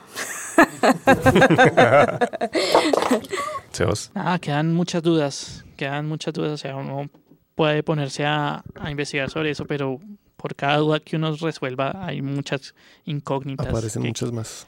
Que quedan ahí, pero chévere. la hidra del conocimiento. Bacano, pues, que ahorita Manu nos recomiende el libro que tenemos acá. Me lo trataré de conseguir para devorarlo, como es. Es muy, muy ameno incluso, muy, muy fácil de leer. Concuerdo con los comentarios de los compañeros, mm, no, no sabemos prácticamente nada de nuestra de la existencia de nuestro planeta del universo y asimismo es fascinante no es intrigante es misterioso eh, es, es mágico me parece estudiar los planetas, el universo, la naturaleza. Eh, me parece algo hermoso, genial y, y, y que pues el tratar de entenderlo, el solo tratar ya se nos va a llevar ahí toda la vida. Entonces, eh, buen viaje para todos. A mí me parece del putas que haya bandas que se interesen por estos temas, bandas de metal que se interesen por estos temas y que exista este tipo de música. Creo que más, o sea, creo que no hay bandas de otros géneros que se puedan interesar en esto, o sea, ya hemos hablando ya hemos hablado mucho de eso, pero Sí. Pero no, claro que mire que buscando encontré canciones de hasta de Mecano que hablan de temas espaciales. O sea, sí, sí, sí, sí pasa, pero en el metal es más chévere. Sí, porque yo me imagino el de Mecano, lo de los dos luceros, Sí, pues. Pero, pero, o sea, sí existen, pero es una chimba que existan en el metal. En el metal son mucho más sabrosos. Em, a mí también me gusta mucho este tema. No soy tan apasionado como su merced, Manuel. Pero también él, o sea, a veces cuando tengo pereza de trabajar me pongo a leer Wikipedia o cualquier otro, otra, se, se va uno entre las páginas. eh. Uy, encontré algo sobre estrellas de neutrones y empiezo uno a leer. Entonces, cuando encuentra uno algo que no entienden, pero ya todo tiene hipervínculos. sí, todo tiene relación aquí. Miremos, tin. otra pestaña se- y así se le va el tiempo. Y así sí le dan las dos de la mañana. de todo. Y así es el No, universo. ya amaneció más bien. Sí. Sí, yo tenía que irme para la casa. Pero sí, es un tema bien, bien interesante. Yo no sé para qué se ponen algunos a chutarse con temas religiosos y esto es mucho más volado, mucho más interesante. pero mucho más. Y ahí les dejamos entonces esta playlist con Astro Metal. Cosmic Metal. Sobre mis conclusiones, pues primero estoy de, de acuerdo con lo que dice, dice Daniel y lo he, lo he destacado en, en varios episodios anteriores y es cómo el metal se presta para hablar de muchas dinámicas que en otros géneros es mucho más complicado lograr. Entonces yo me pongo a pensar en este momento con un género que me agrada mucho, lo pienso con la salsa, no me imagino cómo sería una salsa hablando Salsa de... cósmica. Sí, salsa cósmica, una vaina así. Sería interesante escucharlo, pero no se presta tanto para asuntos, sobre todo Hay, hay una agrupación que se llama Sistema Solar, ¿no? sistema solar, sí. Pero no Ah, tiene nada bueno, que ver con el sistema solar, ¿o sí? Ni con salsa. no, no, música, con- no, no, no, no, ellos hacen más champeta y cosas de esas, eh, fusión. Sistema Pero es- Solar. es- yo, yo pongo, por ejemplo, el metal, eh, el, metal permite justamente en términos sonoros tratar de recrear esa experiencia, que era un tanto lo que hablábamos al inicio de la primera parte, en el capítulo anterior, y es tratar de imaginarnos cómo sería entender el espacio, cómo sería representar el sonido, cómo sería viajar en ese espacio, cómo sería entender todos esos eh, cuerpos celestes.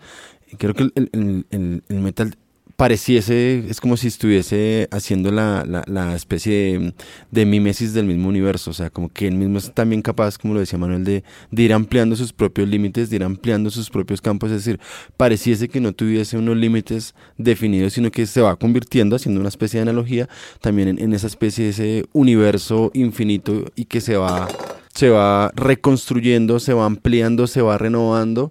Así mismo, o sea, yo, yo me pongo a pensar de lo que concebíamos como metal a final de, bueno, lo que se concibía, perdón, como metal a final de los setentas a lo que tenemos hoy día definitivamente es, es, es todo un universo. Y, lo que yo decía en, en- el episodio anterior, se encontrarse con estos géneros que lo hacen uno es, es justamente eh, reflexionar, por lo menos digámoslo así, informarse sobre estos temas, porque necesariamente que, que utilicen esta terminología lo obligan a uno, cuando es curioso con el asunto de las letras, es a ir a indagar frente a estas vainas y, y es cosa que lo he dicho también antes y es no, no, aparece, no aparece fácilmente en cualquier otro género. Entonces creo Esa que... herramienta tan poderosa que es el Internet hoy en día, Sí, in- indagar es muy fácil. y, y resulta entonces enriquecedor encontrar cómo todos estos elementos aparecen allí en, en la música y pues sí, definitivamente también por otro lado, digamos que la reflexión no tanto en, función de la música, la razón de ser de este podcast, sino la reflexión frente al, universo mismo, ¿no? Y es en realidad eh, nuestra lucha por la, por la existencia es ni siquiera una infinitésima parte de todo lo que representa el universo y aunque suene muy existencial, no es una invitación al suicidio ni nada por el estilo. Pero sí, al universo no le va a hacer falta su existencia o no, entonces. Pero no, no, no, se trata justamente de entender eso, o sea, cómo, cómo hay un montón de cosas que en realidad se escapan, están ajenas a, a nuestra capacidad de, de, comprensión. Lo dijimos a lo largo del, del, de las dos partes del episodio, es, los cálculos matemáticos son, o sea, son irrisorios en la medida en que son impensables, o sea, cifras que uno ni siquiera sabe cómo representarlas, o sea, no solo por la cuestión numérica, sino yo cómo represento billones de billones de años luz, o sea, es una cosa... O sea, es, si uno tiene una mnemotecnia en la cabeza de decir dos, ah bueno, dos, pero me imagino dos vasos, ah sí. bueno, dos son vasos. Aquí como represento mil millones de elementos de algo, no, sí. no, nunca los he visto. O sea, años, años luz, billones de años luz. O sea, yo, yo, yo, todo lo siempre lo, lo trato de, de, equivaler a cerveza, hermano. Yo me imagino cuánta cerveza necesitaría para hacer una medida de esas. O sea, necesitaría como unos ocho hígados para poder sobrevivir una vaina de esas, si es que tengo la posibilidad de llegar a la mitad de ese lugar.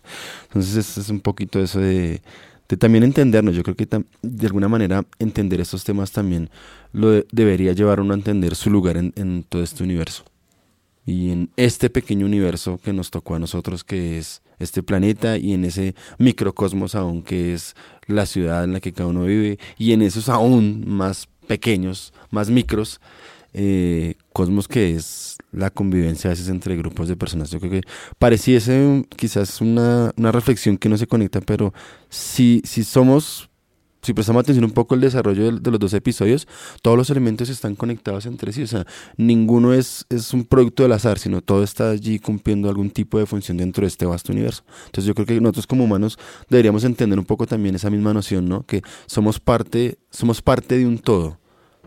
Como especie somos parte de ese todo y deberíamos más bien estar, estar en contacto con ese todo y no seguir eh, recreando sismas que definitivamente están condenándonos. Curioso, ¿no? Es curioso, estamos condenándonos a, a, nuestra propia extinción. O sea, estamos condenados a desaparecer cuando el sol desaparezca, pero definitivamente vamos a desaparecer mucho antes de que, a este paso que vamos, antes de que, de que el sol llegue a su fin. Entonces, perdón el final apocalíptico, pero... No, alguien alguien decía que... ¿Cómo es? Que somos producto de una un chochazo universal fue que usted. Dije yo, pero, pero no, estamos hechos de polvo estelar y somos producto de un gran proceso de evolución y mucho tiempo de trabajo. Entonces, compórtense a la altura, carevergas. Correcto. Y para cerrar, eh, igual si quieren aportar más, pero eh, de parte de mis conclusiones son eh, más, más un llamado. Y es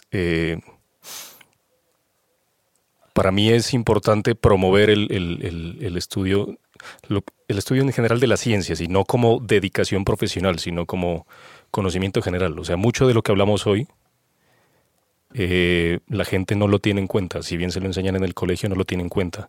Y hay otras cosas que uno debería saber, porque sí, simplemente para que, yendo en consecuencia con lo que dijo Camilo, para que le dé humildad dentro de lo que es el universo. Eh, somos casi, casi nada en el universo y nos estamos matando unos a otros, no cuidamos el planeta. Miren que a partir todas las, todas las entidades, por ejemplo, eh, la Agencia de Protección del Medio Ambiente, eh, agencias de cuidado del de medio ambiente, eh, derechos animales, la protección de o las agencias que cuidan de la calidad del agua para las personas, eh, las mediciones de la calidad del aire. Antes la gasolina, la gasolina tenía plomo, la prohibición del plomo en la gasolina. Todas estas entidades del agua, del agua potable, todo que sea un derecho, todo esto nació después de 1970. ¿Por qué creen que pasó eso? Porque en el 69 el hombre llegó a la luna. Y cuando el hombre llegó a la luna fue la primera vez que vio que la Tierra, donde tenemos todos estos problemas y donde pasan todas estas cosas, era, como decía Dimitri y como decía Carl Sagan, era un punto azul en el vasto universo. No somos, no es que no somos nada, somos muy importantes, incluso somos muy afortunados, pero somos muy pequeños y, esto no es nada en comparación con el universo. Entonces todo eso le dio humildad a la humanidad como tal de empezar a desarrollar todas estas agencias y todos estos movimientos de protección del medio ambiente, protección de la Tierra. Si ustedes le preguntan a cualquier astronauta, yo he tenido la oportunidad de preguntarle a uno cuando fui al Kennedy Space Center en, en la Florida. Todos salen y ven a la Tierra allá y la ven una sola, todo Rusia, Estados Unidos, China, nada. Y les da humildad y se, se, empiezan a pensar en todo eso, empiezan a pensar en, en, todo esa, en, en, tratarnos bien los unos a los otros, en no, en no gritarse en la calle, en cruzar por la acera y no por la mitad de la calle, en respetar, en manejar bien, en no cruzar las motos, yo que soy motociclista, entonces es importante conocer todo esto, más de la astronomía, me gusta por, por la física y por todo lo demás, pero también por esa humildad que, que me brinda, entonces es importante eso, y el metal es algo que conduce a eso, tal vez es porque algunas bandas como el Cosmic Black Metal quieren empezar a hablar de otras cosas diferentes. O porque en realidad uno, siendo músico, ya vimos que hay cierta relación entre los músicos y los científicos, o entre la música y la ciencia, que son eh, áreas pasionales. Entonces llevan a que ellas dos también tengan relación. Entonces es también más propenso por eso el metal y el rock a que, a que, a que nos haga hablar de eso. Y para cerrar, quisiera darles unas recomendaciones a los que quieran seguir investigando más o menos de, de cosas o de todo esto. Primero es eh, la segunda temporada de Cosmos. Cuando nos escuchen ya se habrá estrenado, mejor dicho. Para nosotros todavía no. En el futuro. Esto es, es viajes temporales. Lo segundo es un libro muy, muy, de todo lo que hablamos es, muy resumido, y, pero es muy entendible porque es un gran, es un gran educador, este señor. Eh, Neil deGrasse Tyson, que el libro se llama Astrofísica para gente con prisas, y él lo dice, no, no, no, dígalo bien. Astrofísica es astrofísica para gente con prisas. Y es, este libro se lo leen en una sentada. Si les gusta, un sábado por la tarde, un domingo por la tarde, se lo devoran todo. Y son datos generales que todo el mundo debería saber, todo el mundo debería conocer de astrofísica, del universo, de cómo nació todo, de cómo va. No es tan científico, no se mete en teoría de lo que hablamos de nada, simplemente es explicativo. Y si quieren conocer más, eh, les recomiendo, por ejemplo, incluso hay una novela gráfica que se llama The Dialogues, Conversation About the Nature of the Universe, o Los Diálogos, Conversaciones acerca de la naturaleza del universo de 2017, que es una novela gráfica que habla de física y habla de teoría de cuerdas, pero es como lo narran dos personajes sentados en una mesa tomando café. Pero es una novela gráfica, eso, también es más digerible para el cerebro, que es de un físico teórico que se llama Clifford Johnson, que es uno de los tops ahorita en investigación de física de teoría de cuerdas. Otro libro que se llama Something Deeply Hidden o algo muy, muy, muy escondido de Sean Carroll, que también es un físico, que aborda temas de, cosmología, es un físico teórico, pero él también estudia filosofía, entonces también a veces los aborda desde un tema como él, no, eh, si bien es físico y si bien es científico, habla de mecánica cuántica y habla de, de cosmogonía y demás, pero él también, para él es importante como humano y como persona explicar el porqué de las cosas. No solo, ah, bueno, existe la gravedad, existe la materia oscura, ¿qué es? No sé, pero sé cómo funciona. No, él va más allá, él sí quiere cómo empezar, entonces él investiga esas cosas y también es importante por eso. Otros astrofísicos, Brian Greene, que es un físico famoso y demás. Y canales de YouTube, si los quieren ver, podcast, más allá de A lo Bestia, Cosmic Metal Edition. Eh, Star Talk, que es el podcast, tanto en YouTube como en audio de Neil deGrasse Tyson. Eh, Mindscape, que es el podcast de Sean Carroll, que el que les estaba hablando. Hay un podcast de un español que se llama Date un Blog, vlog como con V, de corta, o Date un Voltio, que él también es un físico teórico, eh, trabajó en el CERN, en el acelerador de partículas, y él tiene videitos ahí que explican cositas, de nada, 10 minutos, 15 minutos, y está en español, ese sí es el único, entonces bien. Eh, o lo que puedan encontrar de Brian Green, Brian Cox, o hay un podcast que esa semana habla de todo, eso sí, pero lleva muchos científicos, que es Joe Rogan, no sé si lo han escuchado. El man lleva músicos, lleva comediantes, lleva The Joe Rogan Experience. Él lleva muchos astrofísicos, muchos científicos. Esta semana eh, llevó a un epidemiólogo, por ejemplo, que hablaba del coronavirus desde el punto de vista concreto. O sea, lo que, lo que se debe saber, las precauciones y demás. Entonces, esas son mis recomendaciones. Todo más, eh, si no tiene más por decir, entonces terminemos, terminemos con el universo. No, no está en ninguna obligación de tener sentido para nosotros ni para ustedes. Esto fue un podcast hecho. ¡A lo bestia!